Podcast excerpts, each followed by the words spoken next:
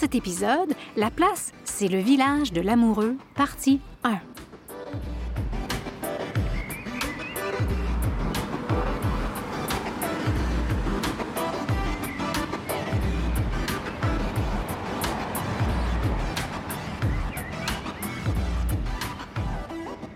La place est membre du Alberta Podcast Network. Salut Ronald! Salut Hey, Denis! allô! Salut José. Salut Isaël! Allô? On n'est pas dans un café aujourd'hui. Euh, bon, on vous l'a peut-être mentionné dans les épisodes euh, précédents. On est au COVID Café. Oui, exactement. On est en temps de pandémie, donc on a pris un café pour emporter. Euh, on va quand même vous parler de ce café-là. On le- là, on est aujourd'hui dans la région de Fort Saskatchewan euh, et Lamoureux. Et on a pris notre café à Fort Saskatchewan. Euh, Allons-y d'abord en parlant de ce petit café-là parce que c'est vraiment une histoire assez intéressante. Ça s'appelle le Café Bench. Il est situé dans le lobby euh, d'un hôtel qui s'appelle le Stars Inn and Suite, euh, Suites, sur la 101e rue à Fort Saskatchewan. On a des très bons cafés dans nos mains. hein. Je pense que tout le monde est, euh, Mhm. est- est- est prêt pour dire que c'est du très bon café qu'on trouve à Fort Saskatchewan. Le propriétaire, il s'appelle Daniel Lee. Mais en fait, j'ai vu qu'il s'appelait Dong, Dongji Lee. Et il a pris un nom euh, euh, un peu américanisé là, Oui. pour, pour s'installer ici au Canada. Parce qu'il est en fait de la Corée du Sud. Et il est venu s'installer expressément à Fort Saskatchewan en juillet 2018 pour ouvrir un café euh, qui s'appelle le Café Bench. C'est un barista euh, certifié, notre ami Daniel. Il travaille dans l'industrie du café depuis plus de dix ans. Il a été, euh, il travaillait pour un grand distributeur international de café, donc il a voyagé à travers le monde. Il nous a énuméré tout à l'heure les pays qu'il a visités le Brésil, bien sûr, le Panama, la, La Tanzanie, la Colombie, et Yeah. tout ça. Et donc maintenant, ben, maintenant, c'est lui qui, qui fait sa propre batch, ses propres petites batches de café. De café, euh, c'est lui qui roast son café lui-même.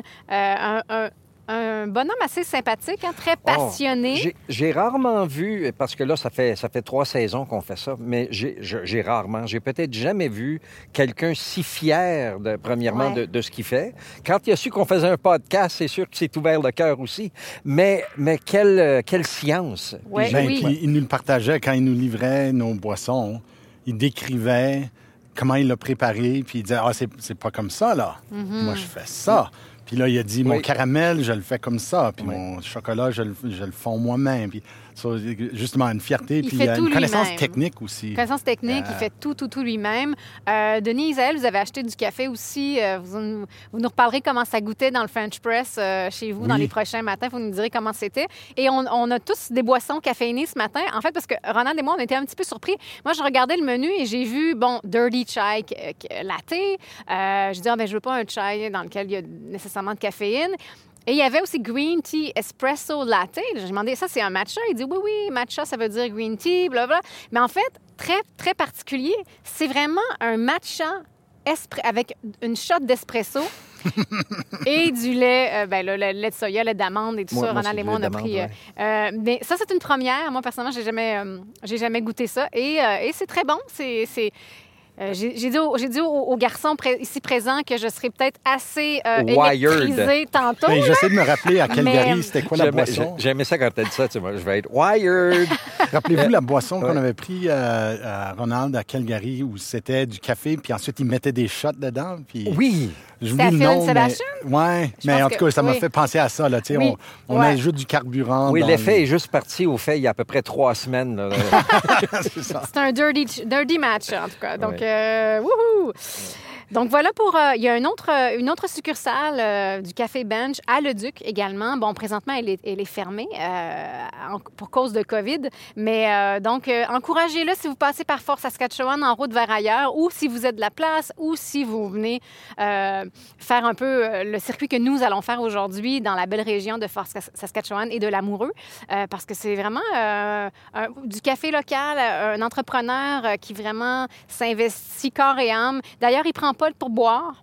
Il préfère, oui, il prend pas le pourboire, il préfère que, qu'on montre notre gratitude en revenant plutôt et en lui amenant de la, de la clientèle. Donc, c'est ce qu'on fait, j'espère. D'ailleurs, euh, nos confrères, là, de, euh, Denis et Isaël, ils ont acheté du café. Ben voilà. Ouais, un grain.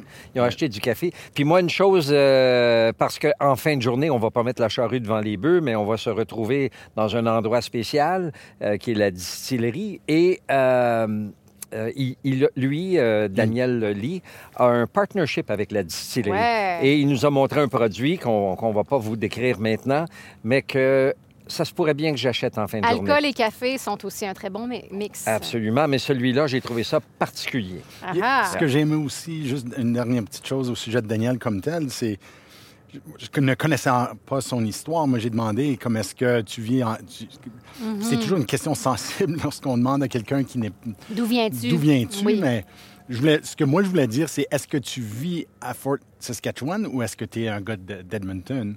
Puis il dit non, je suis venu de la Corée du Sud jusqu'- jusqu'ici. Comme Donc, il est allé à le- Fort ouais. Saskatchewan directement de, Ouais. de son pays d'origine.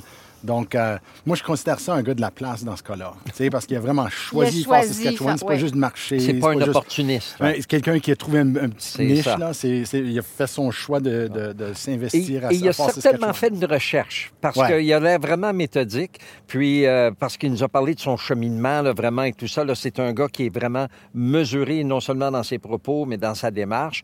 Puis aussi une chose un petit peu plus ludique, il a une photo de lui sur le comptoir avec Juan Valdez pour ceux qui connaissent un peu les commerciaux de café.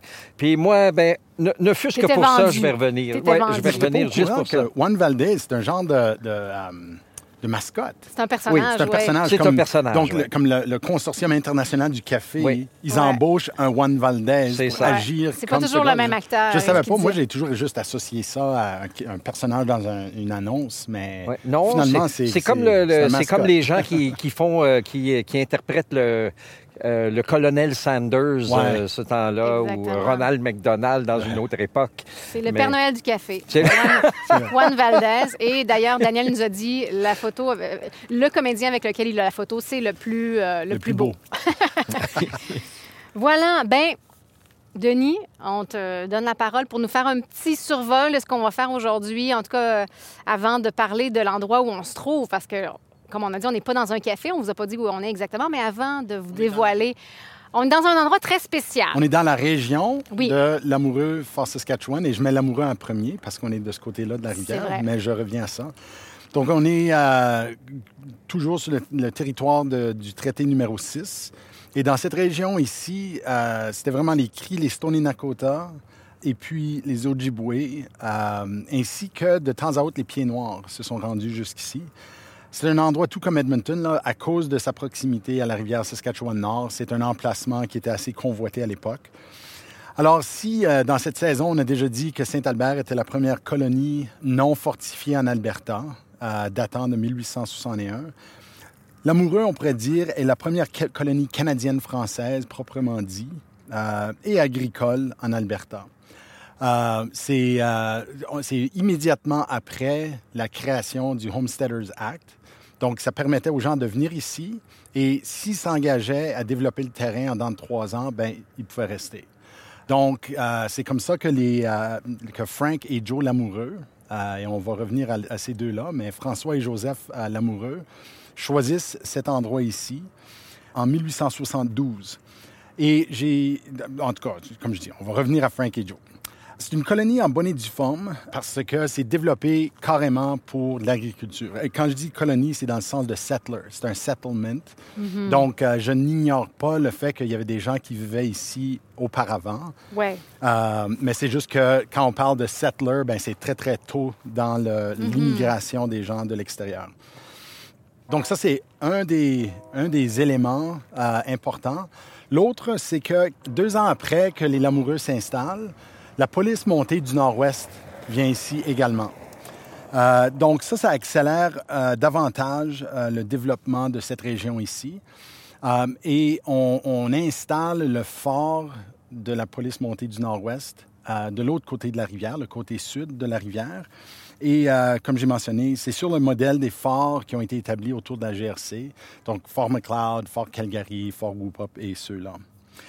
Quoique l'héritage des Lamoureux, euh, comme nous allons voir, est très riche, Euh, il reste que juste quelques vestiges de la colonie. En fait, on est sur une route qui est parallèle euh, avec la rivière comme telle et c'est je sais pas, la rue principale, la rue de banlieue, c'est un peu de tout parce que on peut imaginer autrefois euh, comment ça aurait pu être une communauté assez, assez bourdonnante.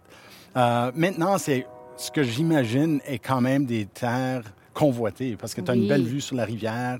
Euh, donc, c'est vraiment bien situé à ce Bon, niveau-là. c'est des très belles maisons maintenant. Oui. C'est, euh, je veux dire, c'est comme tu dis, là, c'est, c'est, c'est- c'est vraiment convoité. C'est ça.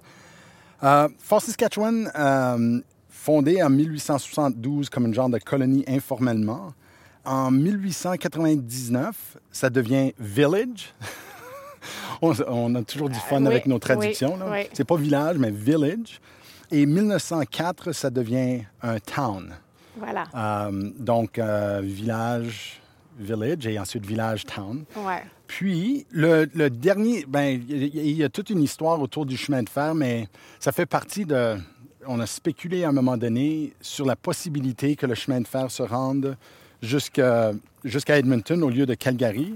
Oui. Donc, c'était un peu le, le moment boom de cette région ici, était lorsqu'on souhaitait vivement que le chemin de fer était pour passer ici. Puis finalement, aussitôt que le choix a été fait que ça aille à Calgary, ils ont dû attendre assez longtemps pour avoir n'importe quel chemin de fer. Donc, euh, ça, ça avait ralenti de beaucoup le potentiel de Fort, de Fort Saskatchewan et de l'Amoureux comme, euh, lieu euh, de développement faramineux comme on a vu ailleurs. C'est ironique parce que là, on entend le train au loin qui toutou.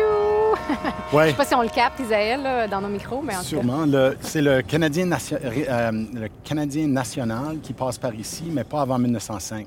Ah. Donc, ils ont passé un bon 25, ben, Oui, 35 ben, ans ouais, avant d'avoir accès à la voie ferrée comme Et, telle. et toutes ces, toutes ces, euh, ces communautés-là qui, qui s'établissaient en, espérant que le train passe, mais il y en a qui ont probablement laissé leur chemise hein, au fil des Oui. ans parce que c'était, il y avait beaucoup d'argent impliqué là-dedans. Ils faisaient des pressions auprès des politiciens, ça, ça marchait pas toujours. Puis tout à coup, comme tu as dit, le train passait à 200 km de l'autre bord, donc les gens perdaient leur chemise, les, les communautés fermaient. Ben, un, un bon exemple ici, c'est euh, euh, il y avait euh, l'amoureux, puis il y avait aussi un type nommé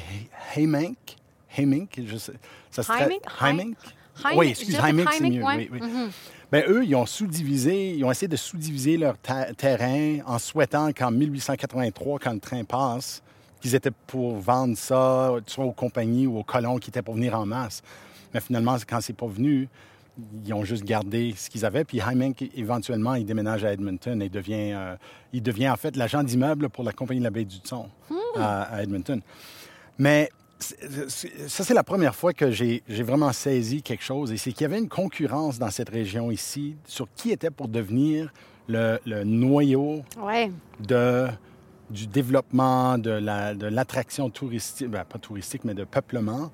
Euh, et c'est vraiment entre Saint-Albert, qui est considéré comme la vieille ville. C'est comme la plus ancienne colonie, c'est le mieux établi. Euh, sur le plan agricole, les métis l'ont très bien développé. Donc ça, c'était une possibilité. Deuxième, il y avait Edmonton, Ouais. euh, ce qu'on appelait Edmonton City. Edmonton City et, et, et s'il y avait Strathcona, là, on parle Et les deux. on fait la distinction entre oui, les deux. c'est ça, ouais. Dans l'article que j'avais vu, ils font pas la distinction, mais on- comme on a vu dans la saison 1, euh, il y avait vraiment la distinction entre les deux. Puis finalement, ben, donc il y, a, il y a Edmonton, on pourrait dire Strathcona séparément. Il y avait aussi Clover Bar, euh, qui Oh! était dans la direction de Sherwood Park, parce qu'on venait de trouver un gisement d'or. Oh, Donc, on croyait que l'or était pour attirer beaucoup de prospection. On sait qu'en 1849, San Francisco, il- ça- c'est- tout le monde se garoche. Donc, tout le monde est curieux de voir s'ils peuvent trouver euh, quelque chose. Et Fort Saskatchewan est le, est le- le, euh, l'autre. Donc, en 1882, avant qu'on ait le verdict du chemin de fer, ben, Fort Saskatchewan était potentiellement un des endroits qui aurait pu devenir le- la ville. À tel point où on arrêtait de l'appeler Fort Saskatchewan, puis on a commencé à l'appeler euh, Saskatchewan City. oui. Sais, parce qu'on oui. voulait que les gens ne pensent pas que c'était un fort en plein milieu de nulle part, mais que c'était le City of Saskatchewan. Ouais, ouais, wow. Donc, on sait, on sait que non seulement est-ce que le chemin de fer passe par Calgary, mais on sait que ça ne se rend pas à Edmonton avant 1891. mais c'est quand même le premier de la région. Donc, Strathcona et Edmonton, et finalement, la, la ville fusionnée devient le, le cœur. Et par 1905, quand le chemin de fer se rend à Fort Saskatchewan-Lamoureux, ben, le train a passé, on pourrait dire. Hmm, oui. Et ils l'ont Oh, manqué. Hum, donc, euh, c'est un peu ça. là. depuis ces années-là, c'est sûr que ça demeure comme beaucoup d'autres villages qu'on a traités, tu sais, de l'agriculture, puis on développe petit à petit. Hum, c'est en 1954 qu'on on commence à développer l'industrie dans la région. Euh, Sherritt Gordon Mines crée une raffinerie du nickel euh, dans la région et ça devient un employeur important. Et, euh, euh, donc, eux autres, jusqu'aux années ben, assez récentes, c'était eux les premiers à créer la monnaie du loonie. Donc, tu sais, notre loonie d'aujourd'hui, là. Eux Ah, le ici- nickel provenait d'ici. Et c'est eux qui étampaient Oh! les- les- la monnaie comme telle, puis ensuite ils l'envoyaient ailleurs pour faire étamper. OK. Euh, donc, juste pour dire, donc c'était, c'est, un, grand, un très grand employeur. Et puis, en 1985, on incorpore Fort Saskatchewan en tant que ville en bonne et due forme, city, Ouais. finalement, 100 ans plus tard. Euh, et puis, les industries, c'est pétrochimique qui prend énormément d'ampleur. Donc, euh, Dow, Shell, Sherritt et j'en passe. Là, mais c'est vraiment Dow et Sherritt qui sont encore les plus grands employeurs de la région.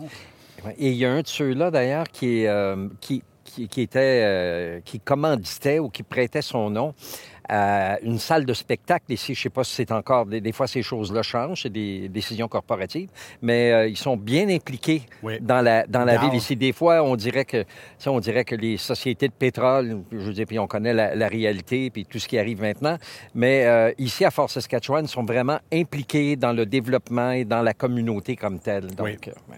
Et ça fait partie un peu du corridor Sherwood Park, Fort Saskatchewan, là, de, de tout ce qui est pétrochimique. On les voit d'ici, là, on voit les, les, euh, la boucane qui monte, euh, monte de tous les cheminées tout ça. Donc, c'est tout de- du côté est de la ville d'Edmonton. C'est ça, c'est ça. On est, on est sur une rue passante en passant, autant qu'on est... Ah ben, une rue, on est sur un chemin passant. Un chemin Et non gravel. seulement est-ce que c'est passant pour les autos, mais on est debout dans une genre de nid de fourmis. Oui, on est Donc, si vous nous entendez légèrement distraite, c'est parce qu'en sandales et culottes courtes, euh, on les sent Oui. en train de monter nos... nous monte Oui, sur les c'est pour ça que depuis tantôt, là, vous avez- si, si on pouvait filmer qu'est-ce qu'on fait présentement, On se promène. se promène, on, euh, on, euh, on on change de position à, à toutes les quelques minutes. C'est pour ça que j'ai migré vers la route de Gravel. mais, mais bon point, Ronald, et, et on l'a peut-être pas mentionné non plus, mais on est quand même pas très loin d'Edmonton. Donc, Fort Saskatchewan et euh, Lamoureux, l'autre côté de la rivière, sont à, à, à, l'est, à à six 6 kilomètres. km, 6 km de, des limites, Des Des limites de la des ville, limites ouais. de la ville d'Edmonton. Donc, c'est un peu comme les cornes. Si on pense à Edmonton comme un- une tête, là, Oui, euh, Saint-Albert, c'est la corne nord-ouest, et puis Fort Saskatchewan, c'est la corne nord-est. Exactement, si on veut, là. Mais tous les exactement. deux, banlieue, je dirais Fort Saskatchewan un peu moins. Et c'est parce Ouais. que à cause des industries ici, il y a beaucoup d'ingénieurs, il y a beaucoup de, de- de travailleurs qui font juste rester à Fort Saskatchewan parce que c'est près du travail, c'est ça. puis ça ça se fait pas ailleurs. L'industrie financière, ces, ces autres finan- euh, industries, on peut vivre euh, et déménager et travailler ailleurs, mais c'est vraiment le centre. Mm-hmm. Donc, Sherwood Park, Fort Saskatchewan, c'est vraiment des communautés où les gens restent un peu plus. Puis puis il faut aussi avouer que quand on, quand on vient d'Edmonton, on vient pas ici souvent. Mais euh, juste pour faire du pouce sur une chose tu as dit tantôt, Denis, il y a peut-être une façon de se rendre à bicyclette ici qui serait à explorer. Oui, parce qu'il y a le Athabasca Trail Network et on découvre ça un peu parce que c'est en voie de développement également. Mais euh, euh, il y a toutes sortes de possibilités avec ça. C'est attaché au, au sentier transcanadien. Et puis, voilà. Mais normalement, après, euh, là, ce serait le moment où on se lève du café et on dit où on se rend à notre premier arrêt. Mais là, on est déjà à notre premier arrêt. Ah, ben, Euh, on sauve du temps. On, on sauve du temps un petit peu, oui, exactement. Euh, et on est dans un endroit très spécial, comme on a dit tout à l'heure. Bon, on entend le train au loin. On voit, la, on voit pas exactement la rivière d'où on se trouve, mais on voit quand même une légère dépression qui est juste au bas de nous, entre la rivière et nous. Euh, on est devant un beau cairn avec une, euh, une plaque historique. Euh, mais moi, avant même qu'on entre dans, ce premier segment, J'aimerais juste euh, décrire un peu le paysage, mais aussi peut-être parce que c'est fun de s'imaginer. Et Denis a bien décrit comment ça devait être ici euh, quand la colonie s'est installée en 1872 avec les Lamoureux. Mais quand même un siècle avant, un siècle avant, un petit peu plus qu'un siècle avant, faut imaginer Anthony Handy, parce que justement, apparemment, il aurait planté sa tente pas très loin d'ici, à l'embouchure de la rivière Esturgeon et de la rivière Saskatchewan-Nord. Et justement, il partageait euh, son temps avec les cris, les Assiniboines.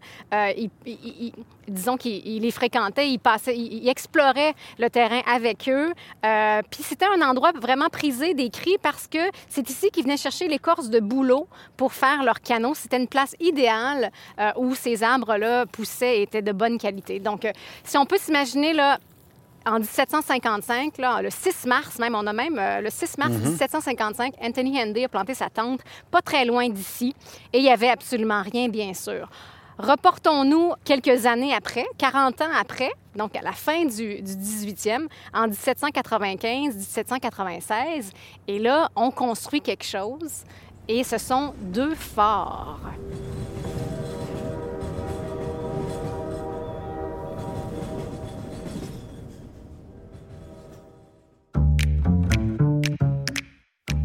Cet épisode de La Place vous est présenté par Taproot Edmonton. Taproot publie des histoires suscitant la curiosité, des bulletins d'information sur des sujets d'actualité et des podcasts axés sur le contexte local, tout dans le but d'informer les Edmontoniens sur leur communauté. Taproot publie des bilans hebdomadaires sur une variété de sujets, incluant les affaires, l'alimentation, la technologie, les arts, les nouvelles régionales et bien d'autres. Les curateurs de Taproot rassemblent les titres et les événements pour les livrer dans votre boîte de réception. Vous pouvez obtenir un exemplaire gratuitement. Mais si vous en voulez plus, en plus d'autres avantages, il faut devenir membre de Taproot pour seulement 10 par mois ou 100 par an. Renseignez-vous sur taprootedmonton.ca. Oui, deux forts, et on se demanderait peut-être pourquoi deux forts. Euh, et on ne l'a pas trop décrit encore, mais, c'est- c'est- mais Edmonton est très important euh, dans l'époque de la traite de fourrure pour illustrer quelque chose qui était quand même assez marquant. Disons, le point de départ, si on utilise Anthony Henday, lui, quand il était ici en mars 1755, c'était la fin d'un voyage d'exploration qu'il faisait. Donc, il est ici, la rivière n'est pas tout à fait fondue encore, donc il doit attendre. Donc, il attend le break-up, comme on dit Ouais. et pour retourner euh, rendre rapport à la Compagnie de la baie du Son. Ce qui arrive, c'est qu'eux autres, et on se rappelle que la Compagnie de la baie du Son, eux, avaient le monopole sur la traite de fourrure sur tous les territoires où l'eau verse vers la Compagnie de la baie du Son. OK? Ça peut avoir l'air abstrait, mais si j'étais pour rendre ça très simple, on a les montagnes rocheuses qui fondent, tu sais, tous les glaciers fondent, et soit ça va vers le Pacifique, soit ça va vers le baie du Son à travers les prairies, ou ça monte à l'Arctique. Donc, tout ce qui va vers le- la baie du Son, ça, ça appartient à Ça la compagnie appartient. dans la baie du Son. Ah, intéressant. Et le reste qui va à l'Arctique, pas le Pacifique, mais tout ce qui va à l'Arctique, on appelle ça le Nord-Ouest. Ah. Donc, et, et ce qui était la baie du Son, on appelait ça les terres de Rupert. tu sais. oui, Donc, terres de Rupert s'en va vers la baie du Son. Euh, le- le- tout ce qui va à l'Arctique, on appelle ça le Nord-Ouest. Et c'est important, la distinction Oui, tantôt. Pour les OK. Donc- Je viens de comprendre des choses, là. Donc, euh, Anthony Henday, il arrive ici. Euh, on l'envoie pour dire comment ça se fait que la fourrure ne se rend pas jusque chez nous? Parce que ils- eux autres sont toujours. Les- Il faut penser, hein, les British, c'est un peu. On pense aux, aux, aux- aux tuniques rouges, Oui, Ouais. rigide. euh, rigides. Eux, ils ont leur camp sur la compagnie de la baie du Thon et on essaie d'ordonner les Autochtones de faire affaire avec nous. Ben oui. Venez jusqu'à la baie du Thon, au nord du Manitoba, euh, grand nord du Manitoba, et venez amener-nous vos fourrures. Et ils se rendent compte qu'il n'y a rien qui se rend. Il y a très, très peu qui se rend. Donc, ils envoient Henday. Henday va partout, puis ils trouvent qu'il y a des Français éparpillés à travers le territoire. Parce que eux, ça faisait déjà depuis 1731 que la véranderie, son équipage, ses enfants, eux autres, ils étaient partout, partout dans l'intérieur. Et donc, leur équipage faisait des bébés avec les mamans autochtones. Il y avait toutes sortes de familles, de, de liens diplomatiques, tout ça qui était déjà établi. Donc, Henday y arrive, puis il se rend compte qu'il y a des, des- des- des gens à l'intérieur déjà un peu partout. Donc, c'est ça, quand lui, par le temps qu'il campe ici, il est un peu déçu, en fait. Euh, parce que non seulement est-ce qu'il voit qu'il y a des marchands euh, francophones, mais il rencontre, je dirais, environ, disons, une centaine de kilomètres. C'est contesté parce que Henday n'était pas un très bon cartographe. ses instructions, c'était flou, là. On ne savait pas trop quel bord de la rivière Bataille qui se trouvait. Mais en tout cas, au sud d'ici, euh, il a rencontré même un autochtone qu'il appelait le French Leader. le leader français à Wapinissu, qui veut dire oiseau blanc. Donc, quelque chose de pâle, euh, French leader, qui était quand même un, un- un chef de chasse pour le- les cris de Masquatchis. Donc, en tout cas, Donc, est-ce que tu dis que Hendy parlait français? non, Ah. Hendy, ben, il y avait un Non, équipage. Hendy a rencontré il a le- rencontré- Ah, l'oiseau blanc. lui, il l'a appelé le... le- le- Mais à ce moment-là, il faut penser, 1754, les, il y a des métis Ouais. tu sais, qui sont les produits de ces enfants entre les Français catholiques et puis les Cris, les Ojibwe. Mais c'était pas vraiment une communauté formée encore. Tu sais, les, les- les voyageurs venaient ici, faisaient des bébés, retournaient chez eux, puis entre-temps, les enfants grandissaient au Ben sein des tribus auxquelles ils appartenaient. Et French Leader peut dire quelques affaires. soit il Mm, faisait affaire avec les Français, soit que lui-même était issu de ces familles-là. Mm. Euh, mais en tout cas, so ok, Hendy, Hendy se rend compte de ça. Euh, mais il faut penser, 1754, on est à la veille de la conquête. Donc, les Français, ils ont encore Ouais. champ libre assez là, à ben, dans tout ce qui est l'Amérique du Nord britannique, dans le Nord-Nord. Euh, ouais. Mais les Britanniques conquérissent le territoire. Et quelques années après ça, c'est là où euh, les compagnies prennent, prennent de l'essor. Donc, c'est 1778 que Peter Pond est envoyé ici euh, pour, encore une fois, voir comment est-ce qu'on peut entrer, percer le territoire. Euh, euh, et quand lui voit que ça va bien, il y a une, série de compagnies à Montréal que eux, c'est une gang de... On les appelait même comme les marchands, comme on riait un peu d'eux autres. C'est des gars qui essaient de trouver quelqu'un qui était pour aller chercher des fourrures qu'ils pourraient revendre à Londres. Mais c'était des Canadiens, là. Donc, eux autres, ils, ils se forment plein de compagnies. La compagnie XY, la compagnie Ogilvy. Donc, toutes sortes de petites compagnies. Mais à ce moment-là, ils disent, OK, faut mettre fin à ce monopole-là de Hudson's Bay Company sur les terres de Rupert. Donc, on va former un partenariat. Ils se mettent tous ensemble, puis ils s'appellent la Compagnie du Nord-Ouest. Ah, OK, c'est Donc, vous vous ça. rappelez la Compagnie du Nord-Ouest. Donc, eux autres, ils peuvent aller dans le Nord-Ouest, Ouais. au-delà des terres de Rupert. Mais ils ne peuvent pas le faire seuls. Donc, ils se rendent compte qu'il faut qu'ils forment euh, une... Et, et les partenaires sont des Écossais. Comme on dit, c'est une compagnie canadienne, mais pas dans le sens canadien-français. C'est vraiment une compagnie d'Écossais, euh, des, des industrialistes à Montréal. Mais ils aiment embaucher des Canadiens français et des métis parce qu'ils savent qu'ils connaissent bien non seulement le, ils ont les habiletés, ils ont le corps, ils ont la- le, le- le tempérament, la langue aussi. tout ce qu'il faut et la langue parce que le, le français était bien ancré déjà comme le lieu de nomenclature des, des endroits, des toponymies et tout ça. Alors, ça c'est à partir de 1779 et on a un 40 ans de guerre ouverte entre la Compagnie du Nord-Ouest et la Compagnie de la baie du Son. Alors, c'est une longue façon de répondre à ta question, José. Pourquoi deux forts? Et c'est parce que Edmonton, on est sur la frise entre les terres de Rupert et, la compagnie, et, et le, le Nord-Ouest. On est juste sur la frontière. Donc, la Compagnie du Nord-Ouest vient ici, ils établissent Fort Augustus. Et euh, c'est Angus Shaw, un bon nom euh, écossais. Angus Shaw. Donc, Angus Shaw euh, est chargé de construire la- le fort Augustus ici, comme ici C'est même, juste en Ben, bas en fait, en bas. En bas, ouais. en bas de la côte, c'est le fort Augustus. Et finalement, la compagnie de la baie du Son, ils, se dé- ils deviennent euh, un peu plus courageux et ambulants. Ils décident qu'eux aussi, il faut qu'ils participent à la chose. Donc, eux autres, ils envoient William Tomlinson. Et lui construit euh, le fort.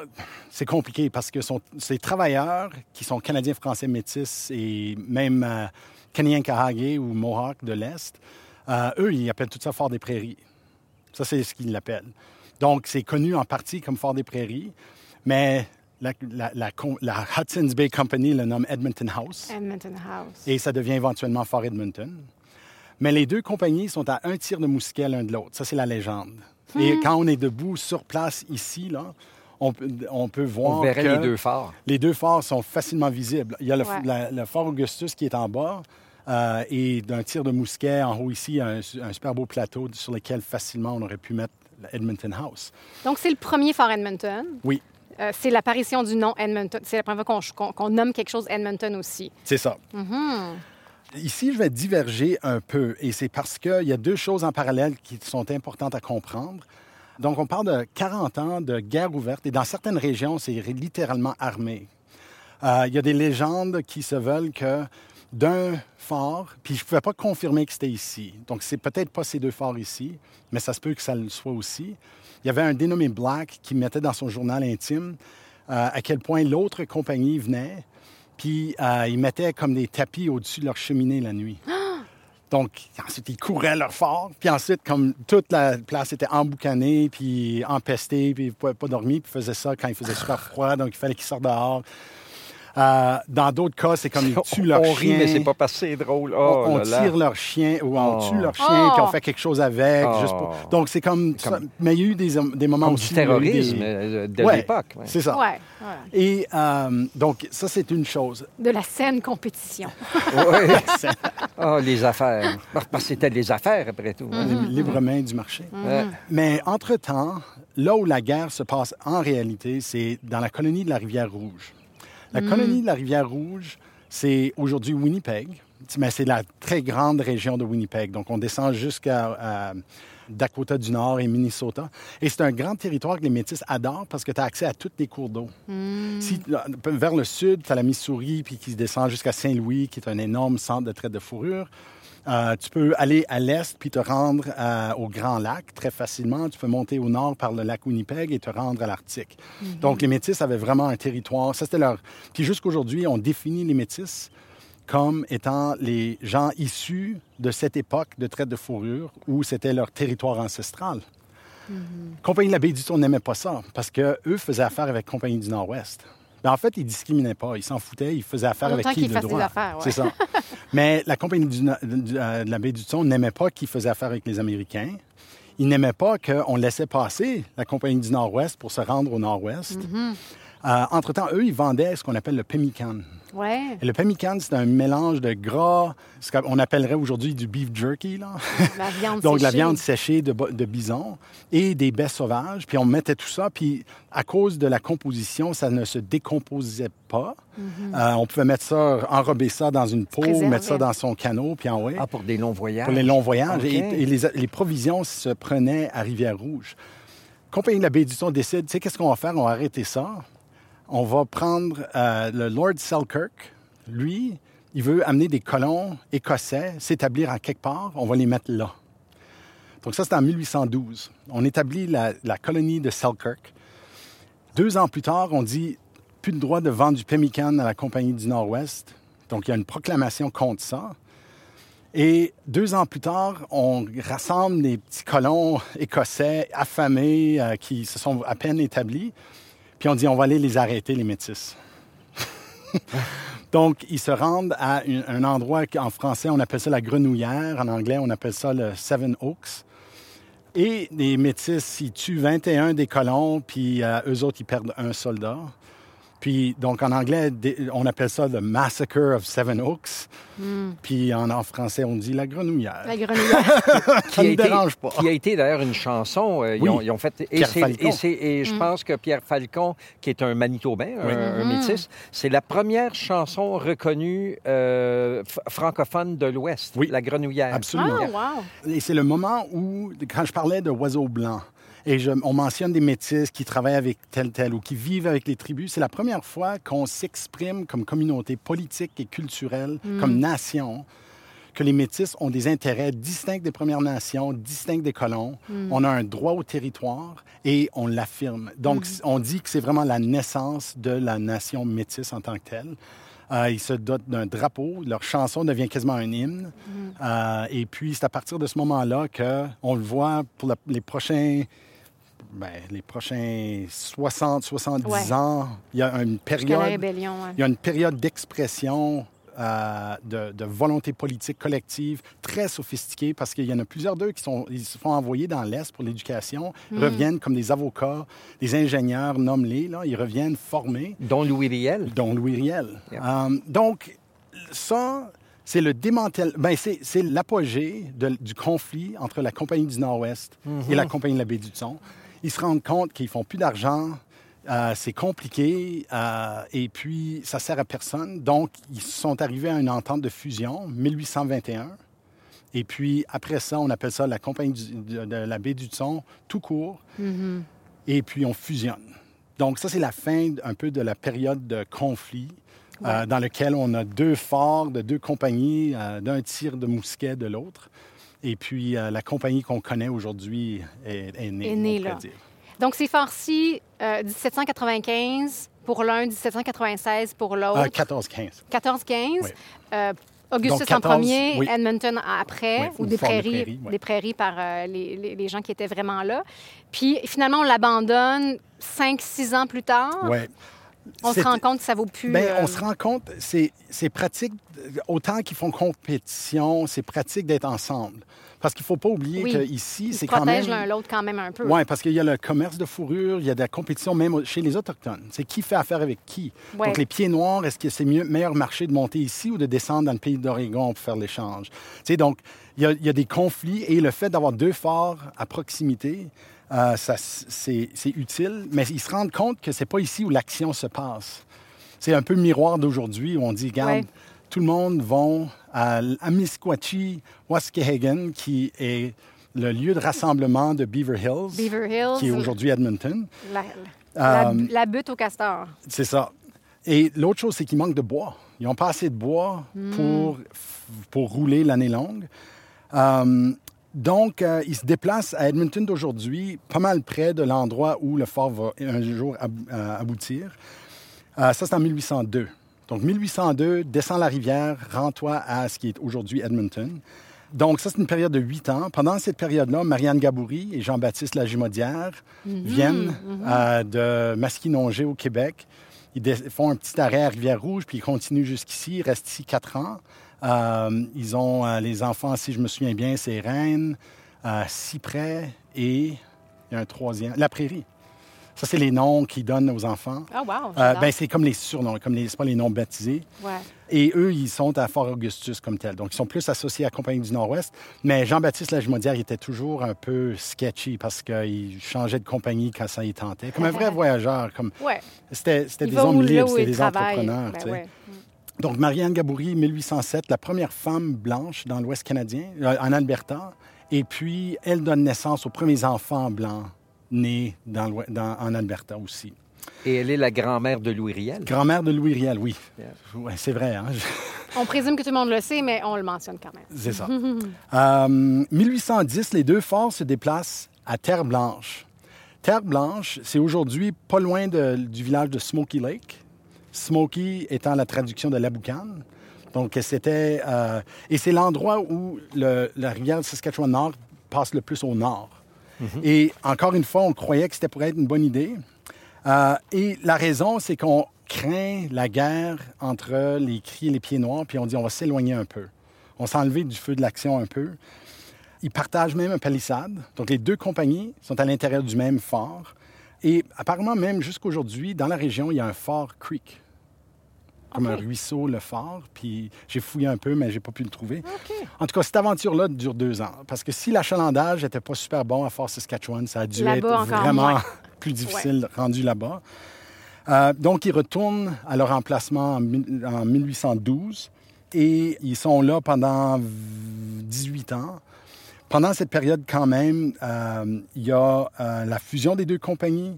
Le fort Edmonton devient le quartier général de tout le district. Donc, ça devient euh, un fort très important dans la très grande région entre les Rocheuses et Fort Carlton.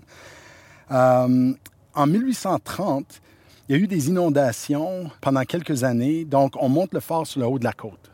Donc, on se rend compte qu'on est trop bas. Donc, on monte à ce qui est aujourd'hui la législature. Donc, au début, c'est dans, dans Rossdale, Rossdale, là, où il y a la- le power plant, qu'on Oui. connaît bien, ceux qui connaissent Sûrement là où le terrain de baseball se trouve. là. Exactement, Euh, plus ou moins. Puis plus là, moins. et là, oui, ils, ils ont appris euh, des inondations, donc ils sont montés. C'est ça. Ah. Et ça, c'est son cinquième et dernier emplacement. Puis c'est là où il va aller pour les prochains 85 ans Mm-hmm. euh, d'action. En 1870, la traite de fourrure commence à diminuer. Il y a beaucoup moins de bisons. Le chemin de fer passe.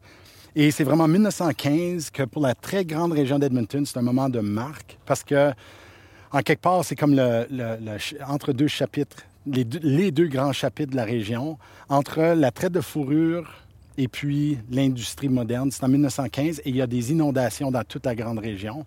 Donc, on balaye tout ce qui est le vieux. Le vieux, le- Et on le remplace, un peu comme, je pense à Calgary, quand il y a eu les feux au centre-ville. C'est comme on rase tout ce qui est en bois, puis on remplace avec tout ce qui est en briques qui est là encore aujourd'hui. Donc, euh, Mère Nature, des fois, euh, a fait ses propres rénovations, on pourrait dire. Mhm. Donc, pour juste terminer cette section, pour ce qui est aujourd'hui, euh, a une on est devant une plaque euh, qui est montée sur une cairn quand même assez imposante. Comme, on voit des cairns un peu comme ça, là, mais c'est comme un pyramide de une- probablement 12, 12 pieds environ. C'est le site, on appelle ça le site Fort Augustus et Fort Edmonton, avec Ouais. des traits d'union.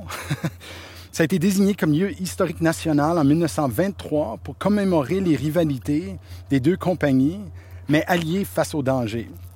Les deux compagnies sont les porte-étendards du commerce de la Grande-Bretagne, des rives de l'Atlantique, la baie du Thon jusqu'au Pacifique et l'Arctique. Donc, c'est vu comme un, un symbole d'unité à la fois entre les deux compagnies, mais aussi géographiquement.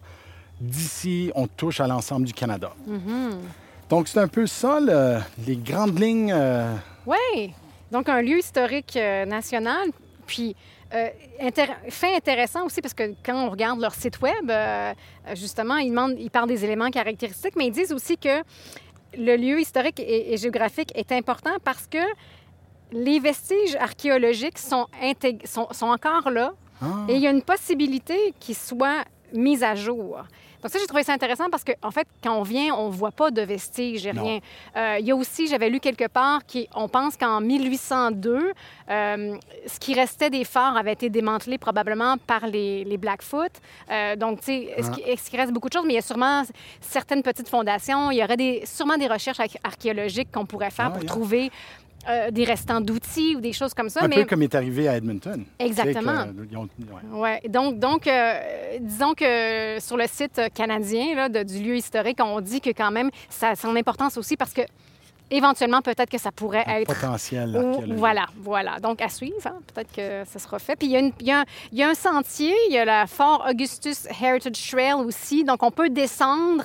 Nous, on va peut-être pas le faire ce matin, mais euh, parce que là, en ce moment, ça dit que c'est fermé. Je sais pas si c'est... On sait pas si c'est à cause de la. COVID, mais ils font des travaux. Mais donc, il y a moyen d'aller se promener en bas et faire un petit, euh, un petit repérage. Mais euh, c'est quand même très agréable d'être sur, la, sur le haut de la butte ici, puis quand même voir... Imaginez la vue qu'ils avaient aussi de l'autre côté. C'est très beau. C'est- une belle place. Je pense que ça fait un peu le tour et, euh, on va reprendre la route. Donc, on est venu par ce chemin qui s'appelle l'Amoureux Drive, qui devient un chemin gravel à un moment donné, mais on va retourner dans le village, puis on va aller vous parler un peu plus de Joe et Frank, l'amoureux. Cet épisode de La Place vous est également présenté par Career Essentials, un nouveau podcast de techlifetoday.ca et Nate. Career Essentials offre des conseils sur les différentes carrières et les parcours professionnels. Il présente les histoires et les expériences des anciens de Nate avec des leçons applicables à toutes et à tous. Découvrez des perspectives, des outils et des conseils essentiels à l'évolution et à la réussite de votre carrière, quelle que soit l'étape à laquelle vous vous trouvez. Un épisode récent vous intéressera peut-être. Stephen Brochu, chef cuisinier de Milk Crate à Edmonton, explique pourquoi la santé mentale dans le secteur de la restauration est souvent ignorée et partage ce qu'il fait pour changer cela. Retrouvez Career Essentials sur Apple Podcasts, Spotify ou partout où vous écoutez les podcasts. Vous pouvez également le retrouver sur le site techlifetoday.ca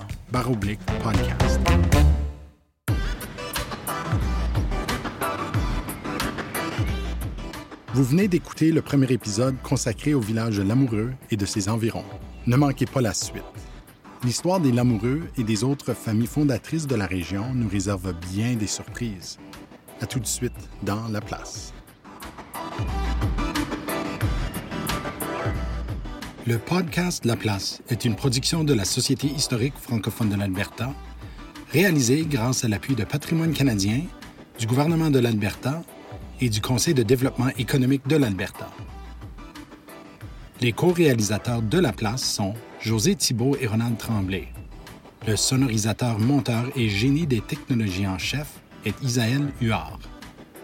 Je m'appelle Denis Perrault, directeur général de la Société historique francophone de l'Alberta et producteur exécutif de La Place. Pour connaître nos sources et pour donner vos commentaires, rendez-vous à laplacepodcast.ca ou cherchez Histoire AB sur Twitter, Facebook ou Instagram pour nous suivre.